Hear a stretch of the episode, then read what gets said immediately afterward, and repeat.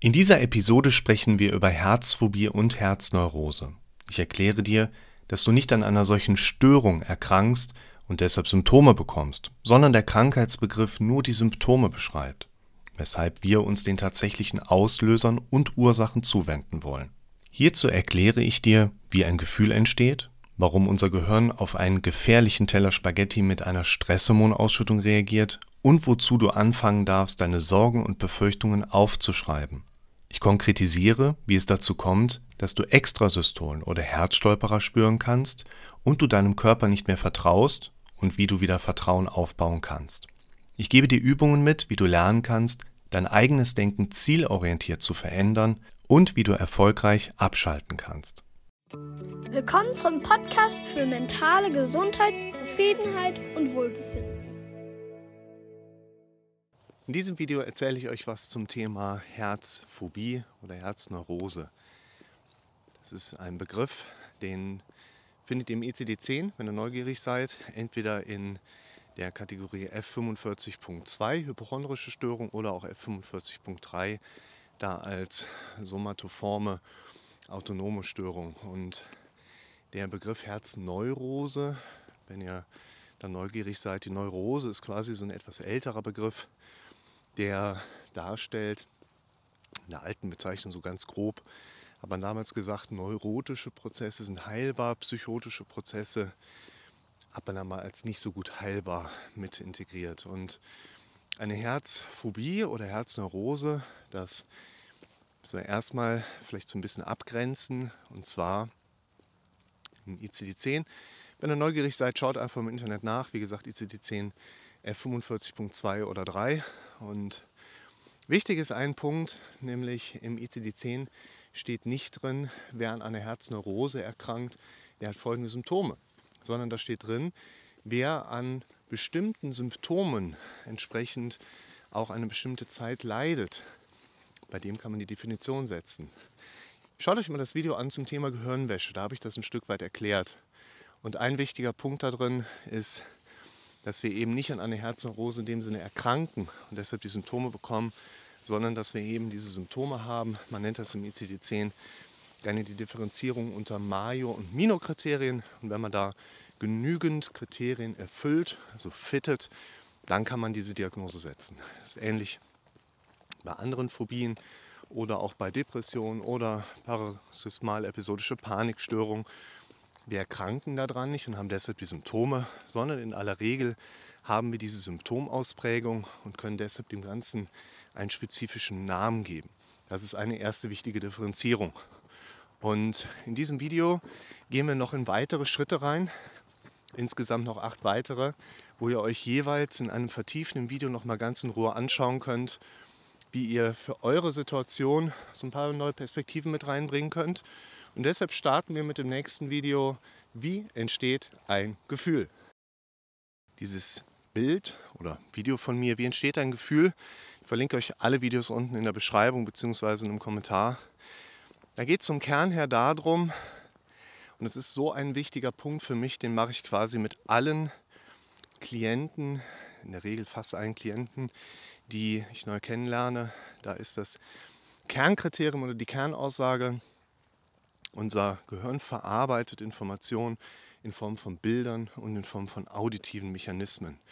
Wie entsteht ein Gefühl? Ist deshalb eine Frage, die relativ interessant ist für uns, weil es eben eine Gefühlsentstehung in uns gibt, die in der Regel feedback-orientiert ist. Das heißt, wir haben nicht einfach so ein Gefühl, sondern wir erleben Dinge auf unserer inneren Verarbeitungsebene, die dann entsprechend symptomatisch auf einer emotionalen Ebene gefeedbackt werden. Ihr könnt euch das vielleicht ein bisschen so vorstellen, jeden Tag mindestens einmal den Fall in der Praxis, dass jemand sagt, ich bin gesund, ich habe Geld, einen tollen Job, Familie, Sicherheit, alles gut. Ich habe aber trotzdem diese Ängste. Also kann ja irgendwas mit mir nicht stimmen. Dann gehen wir ganz schnell in diese selbstkritische Ebene rein. Und das ist ein erster wichtiger Hinweispunkt, um diesem Phänomen eine Herzneurose so ein Stück weit näher zu kommen. Die Dinge, die uns belasten, die stehen nicht unbedingt als manifestierbare Größen in unserer konkreten Umwelt, sondern die erleben wir auf der inneren Verarbeitungsebene in Form von Bildern und in Form von auditiven Strukturen. Und das führt uns zum zweiten Video, nämlich der gefährliche Teller Spaghetti Bolognese. In diesem Video zum Thema diese Fragen darfst du dir stellen, geht es um ein Thema. Das Video an sich ist ganz interessant für bestimmt jeden von euch, aber es geht im Vorfeld erstmal um ein Erklärungsmodell, wo ich jetzt an dieses Bild, wie entsteht ein Gefühl, nochmal inhaltlich anknüpfen möchte. Der Prozess der Realitätsverarbeitung in unserem Kopf, der läuft quasi so ab. Ich nehme gerne das Bild eines Teller Spaghetti Bolognese. Wenn wir jetzt so einen Teller Spaghetti Bolognese schön hier vor uns stehen haben, der Dampf, Fleischbällchen, Parmesan und so, ne? mag eigentlich jeder. Dann wissen wir, es ist der normale Prozess. Licht fällt auf die Nudel, auf meine Netzhaut, wird nach hinten gereicht und hinten dann entsprechend verarbeitet. Und so repräsentiert sich unsere Realitätswahrnehmung.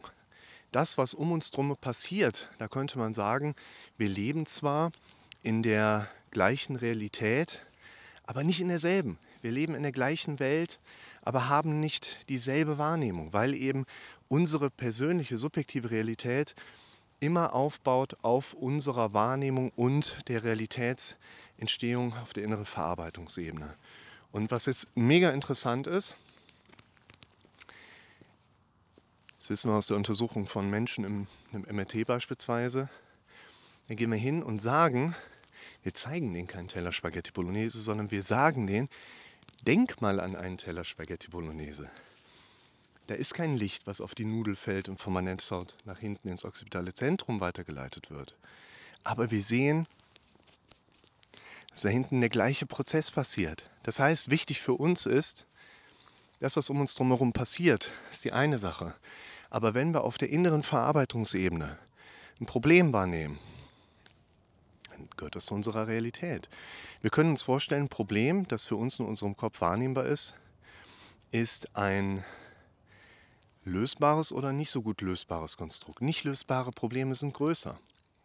Wenn sie uns gefährlich werden können, noch größer in unserer Wahrnehmung. Wenn wir die Gefahr nicht klar einschätzen können, wird es richtig gefährlich. Und was unser Körper dann macht, ist quasi immer ungefähr das Gleiche, nämlich schütten mal Stresshormone aus, damit wir dem Chef das Überleben sichern können. Ne? Thema Sinn des Lebens. Wir sind ja dafür da, damit wir überleben, um uns reproduzieren zu können, also biologischer Arterhalt. Und diese Stresshormone, die einmal ausgeschüttet werden, das geht ziemlich gut aufgrund von den Gedanken, die wir erleben. Der gefährliche Teller Spaghetti Bolognese. Und wenn diese Stresshormone einmal ausgeschüttet sind, ich werde häufiger gefragt, ja, woran soll ich denn denken, wenn ich Panik habe? Du kannst durch Gedanken Stresshormone ausschütten, du kannst aber nicht durch Gedanken andere Gedanken Stresshormone wieder so irgendwie reinziehen. Und deshalb, was auf unserer inneren Verarbeitungsebene präsent ist, das ist für uns das wichtige Thema. Und das führt uns dann zum nächsten Punkt, wo es darum geht, diese inneren Verarbeitungsebenen nicht nur besser zu erkennen, sondern auch zu lernen, wie gehen wir damit um. Und das präsentiere ich euch in dem Video Sorgen und Befürchtungen aufschreiben. In dem Video zum Thema Aufschreiben habe ich, das ist ein Ausschnitt aus einer Live-Therapie, einem Klienten erklärt, schaut es euch ganz in Ruhe an. Ne? Wie gesagt, Videos sind ja alle verlinkt, dass Befürchtungen, die wir haben, wenn wir sie aufschreiben, eine innere Distanzierung stattfindet. Wir haben eher die Möglichkeit, uns auch so gefühlt von einer Befürchtung zu distanzieren, indem wir Sachen aufschreiben, sagt die Studienlage. Warum, sagt die Studienlage nicht, warum das passiert. Kann ich dir aber sagen. Unser Denken ist geprägt durch automatische Prozesse. Unser Gehirn denkt den ganzen Tag automatisiert und suggeriert uns dabei nur, wir würden das alles selber denken. Ein ganz wichtiger Punkt für uns. Und wenn ich jetzt anfange, meine Sorgen und Befürchtungen aufzuschreiben, dann unterbreche ich diesen Automatikprozess. Häufig setzt er schnell wieder ein, gibt mir aber eben nicht mehr problemorientierte Inhalte hoch, sondern lösungsorientierte Inhalte. Das kann ich wieder prima für mich nutzen. Und deshalb würde ich euch empfehlen, fangt an, eure konkreten Befürchtungen, die ihr auf der inneren Verarbeitungsebene habt, hier jetzt speziell im Kontext von Herzgedanken, herzbezogenen Befürchtungen. Schreibt die im Einzelnen klartextorientiert auf. Dafür brauchen wir die Erkenntnis, wir denken in Form von Bildern und auch auditiven Satzstrukturen. Wir brauchen dafür die Erkenntnis, dass diese Gedanken auf der inneren Verarbeitungsebene, wenn sie da sind, auch von uns verarbeitet werden. Dass wir da auch wieder mit Stresshormonausschüttung darauf reagieren. Wir brauchen dafür die Erkenntnis, dass diese Form von Automatismen uns quasi die ganze Zeit das Leben schwer macht und wir Gedanken denken, wir mit Gedanken konfrontiert sind, die wir in dem Sinne eigentlich gar nicht selber gedacht haben. Und gerade das Thema, was hierbei eine große Rolle spielt, im Kontext von einer Herzphobie, Herzneurose eben auch das Erleben von Extrasystolen. Das ist unser nächster Punkt, nämlich die Frage, wie können wir Extrasystolen eigentlich spüren? Normalerweise würde man medizinisch davon ausgehen, dass wir Menschen unseren Herzschlag und auch unsere Extrasystolen nicht wirklich spüren können. Die Verteilung von Nervenrezeptoren oder Tastendungen, die hier ein valides Bild für uns aufbauen, ist eher dünn, weil das Herz ja auch eines der Organe ist, die wir selber nicht wirklich steuern können. Wir können zwar indirekt vielleicht die Frequenz ein bisschen verändern, aber wir können wir brauchen Gott sei Dank ja auch gar nicht unser Herz wirklich zu steuern. Und das ist eine Sache, dass die Informationen, die wir von unserer Herzgegend hochgemeldet bekommen, meistens schon nicht so ganz sicher sind ich weiß von einigen Leuten und ich habe es selber im Rettungsdienst auch erlebt, die konnten mir bestätigen, jetzt hatte ich gerade eine Extrasystole. Ich habe es im EKG auf dem Bildschirm gesehen, da war eine, ja, man kann Extrasystolen spüren. Warum kann man Extrasystolen spüren? In unserem Körper ist quasi alles bidirektional miteinander verbunden. Im Nerven, die gehen vom Gehirn zum Bizeps, spann dich mal an, Bizeps meldet zurück, ja, ich habe mich angespannt. Und das ist mit unserem Herz im Prinzip auch so. Da gehen Nerven runter, da kommen Nerven wieder hoch.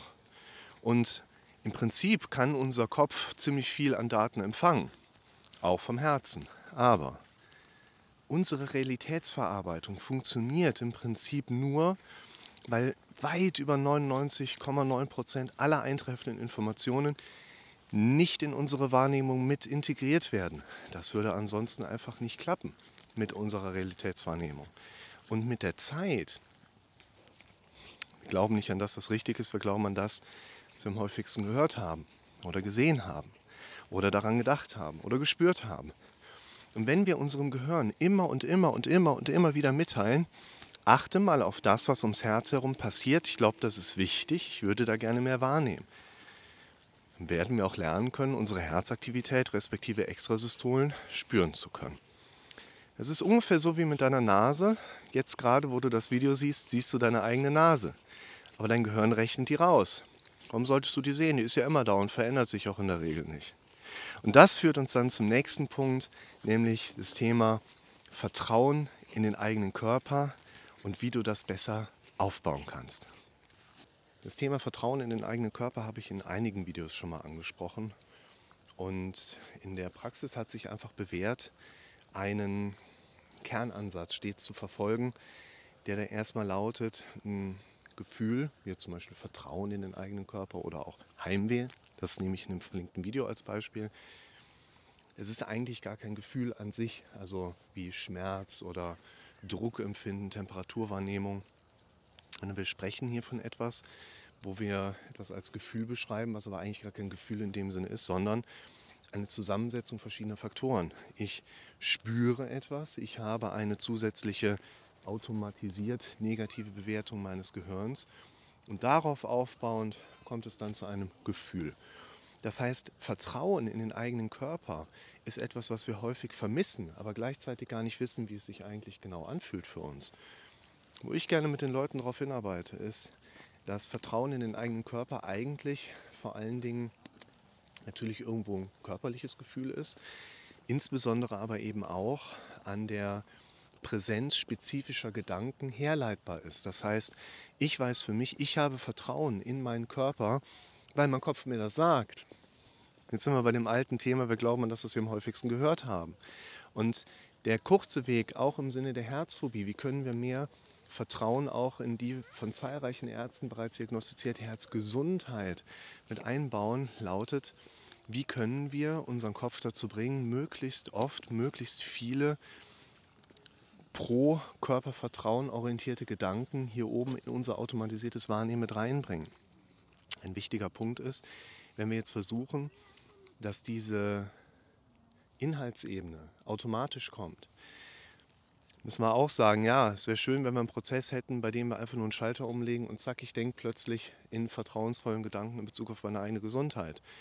Den haben wir aber nicht. Den bringt auch eine Psychoanalyse oder eine tiefenpsychologisch orientierte Psychotherapie oder Hypnose in der Regel nicht mit. Dieser erste Gedanke, der dann irgendwann impulsiv oder simultan zu irgendwelchen Assoziationen da draußen kommt. Ich spüre eine Extrasystole und ach scheiße, ich kann meinem Körper nicht vertrauen, der macht, was er will. Ja, natürlich macht er, was er will. Und das ist doch super so. Stell dir mal vor, du müsstest deinen Körper auch noch selber steuern. Ja, ich habe aber Angst, Kontrolle über meinen Körper zu verlieren. Ja, aber überleg doch mal, wie viel Kontrolle hast du eigentlich? Bisschen quergestreifte Skelettmuskulatur, den Rest macht dein Körper von alleine und er macht das in der Regel auch ziemlich gut. Und was wir lernen dürfen, ist dieser erste Gedanke im Sinne von, da reagiert unser Kopf vielleicht auch mit so einem Bewertungsgedanken zum Thema Vertrauen in den eigenen Körper den zu verändern, das braucht Zeit. Und wenn du andere Gedanken im Sinne von Vertrauen in deine Herzgesundheit hören möchtest, das kommt nicht von alleine.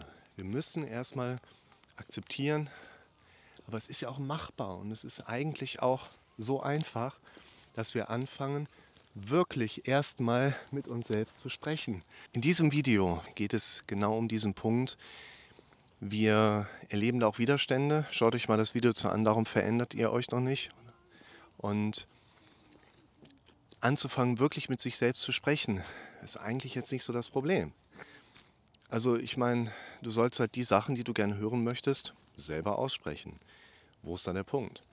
Naja, der Punkt, der liegt halt darin, dass unser Kopf uns gerne davon abhalten möchte. Wie gesagt, schaut euch das Video mal an mit der Veränderung. Ich verlinke es euch auch mit dazu. Weil unser Kopf geht dann hin und sagt, ja klar, stimmt. Also wenn ich hier oben Gedanken hören möchte, die repräsentieren, ich vertraue meinem Körper und meiner Gesundheit, dann muss ich halt im Zweifel selber aussprechen, damit ich sie auch spüren kann. Also dieses Vertrauen spüren kann. Und dann geht aber unser Gehirn und sagt, ja, okay, das hört sich logisch an, aber was ist denn, wenn das nicht funktioniert? Dann sage ich, ja, doch, das funktioniert. Das haben wir schon seit Jahren mit Hunderten von Klienten durchgespielt und das klappt. Ja, alles klar. Okay. Aber ich fühle mich doch nicht danach, diese Dinge auch auszusprechen. Ich bin herzgesund, ich vertraue meinem Körper, ich fange an, die Dinge zu machen, um auf meine Ziele hinzuarbeiten, die mir Spaß machen, egal ob jetzt gerade meine Herzangst da ist oder nicht. Ich klar, ich würde das gerne sagen, aber ich, ich fühle mich doch nicht danach. Du sollst dich nicht danach fühlen, du sollst es dir selber suggerieren, weil das die Richtung ist, in die du dich entwickeln möchtest und weil du dich mehr und mehr so fühlen möchtest und nicht, weil dein Gehirn dir das schon vorgibt, dich so zu trainieren, dir diese Dinge auch einzureden. Also das ist ein ganz wichtiger Punkt. Schaut es euch an. Fangt an, wirklich mit euch zu sprechen. Und das bringt uns zu dem Punkt, wie wir uns auf diese ursprüngliche Symptomsuche letztlich auch erstmal trainieren. Nämlich mit dem Video darum, suchst du noch nach deinen Symptomen. Gerade bei dem Thema Herzangst, Herzneurose, Herzphobie spielen antrainierte Symptomsuchmuster in unserem Kopf eine ganz große Rolle. Ich baue hier auf dem Modell auf, dass wir wissenschaftlich grob hochskalieren können. Wir denken am Tag 60.000 Gedanken, wovon gerade einmal 3.000 neu sind, 5 Prozent. Das heißt, Dinge sind nicht wegen deiner Kindheit da, sondern wegen gestern und gestern wegen vorgestern und vorgestern wegen vorvergessen und so weiter. Noch wichtiger ist, wenn wir heute keine Unterschiede einbauen, wird morgen so wie heute. Und diese Symptomsuche, da geht es um gedankliche Präsenzen, die bei uns da sind, weil sie gestern da waren und heute eine Prägung bewirken. Zum Beispiel, wenn du direkt morgens, als Beispiel mal nach dem Aufstehen, nach dem Aufwachen auf Symptomsuche gehst, dann kann das daran liegen, dass du gestern so etwas Ähnliches gedacht hast im Sinne von, ah, hoffentlich denke ich morgen nicht direkt wieder nach meinem Symptom. Oder hoffentlich suche ich morgen nicht direkt wieder nach meinem Symptom. Und so können wir quasi schon abgrenzen, ja, weil du gestern, große Anführungszeichen, noch gedacht hast, hoffentlich denke ich morgen früh nicht direkt an mein Symptom, denkst du morgen früh direkt an dein Symptom, so nach dem Motto. Wird es einige geben, die dann sagen, nein, also ich habe gestern nicht meine Symptomsuche einprogrammiert. Schaut euch mal das Video an. Da erkläre ich das mit dem Beispiel von einem Flugzeug. Wenn wir das durch die Steuerknüppelbewegung in eine schiefe Flugposition bringen, ist das wie wenn wir uns darauf trainieren, auf Symptome entsprechend zu achten, Introspektionsfähigkeit zu profilieren. Und wenn ich dann diesen Steuerknüppel im Flieger loshalte, geht das Flugzeug nicht automatisch wieder gerade, sondern bleibt in einer schiefen Flugposition. Ich muss nicht heute meine Symptomsuche einprogrammiert haben, damit ich morgen die entsprechenden Gedanken auch wieder erlebe. Es reicht, wenn ich darauf trainiert bin und das dann quasi impulshaft immer wieder auch mitbekomme. Die Frage lautet hier eher, habe ich schon andere, neue Strukturen dahin programmiert, von denen ich am nächsten Tag profitieren kann? Und dazu ist es auch sehr sinnig und hilfreich, dass wir lernen, uns im Alltag, gerade bei aufkommenden Gedanken rund um meine Herzphobie, immer wieder abzulenken. Hier lautet das Stichwort, und es kommt das nächste Video, anschalten, nicht abschalten.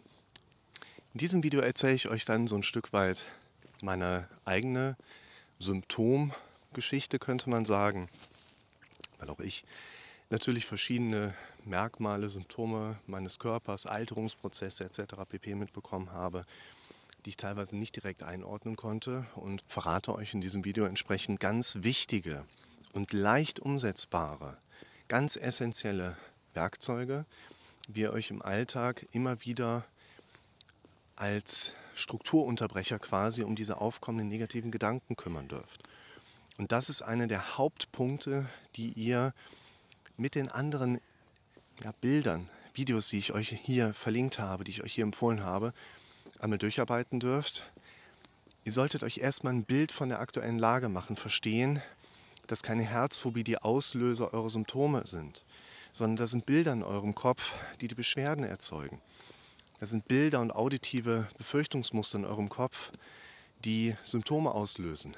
Da ist der gefährliche Teller Spaghetti Bolognese, der immer wieder Stresshormonausschüttungen entsprechend auch triggert. Da sind bestimmte Programmierungen gesetzt, die euch immer wieder in eine Symptomsuche gehen lassen.